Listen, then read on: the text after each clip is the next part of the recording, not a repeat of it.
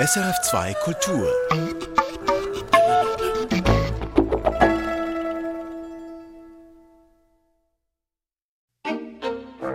Das Frühstück. Mit Jens Nielsen. Was es alles noch zu sagen gäbe, zum Beispiel über das arktische Erdhörnchen, lebt in Alaska, schläft so tief im Winter, dass es tot ist. Auch der Waldfrosch, der sein Freund ist dort. Sie legen sich bei Minusgraden miteinander in den Winterschlaf, liegen tiefgefroren, dicht an dicht im Blätterbett. Die Augen überziehen sich mit Frost, ihr Herz steht still, ihr Hirn. Nur da und dort sind ein paar Zellen schwach aktiv, machen hin und wieder einen minimalen Stoffwechsel zur Not.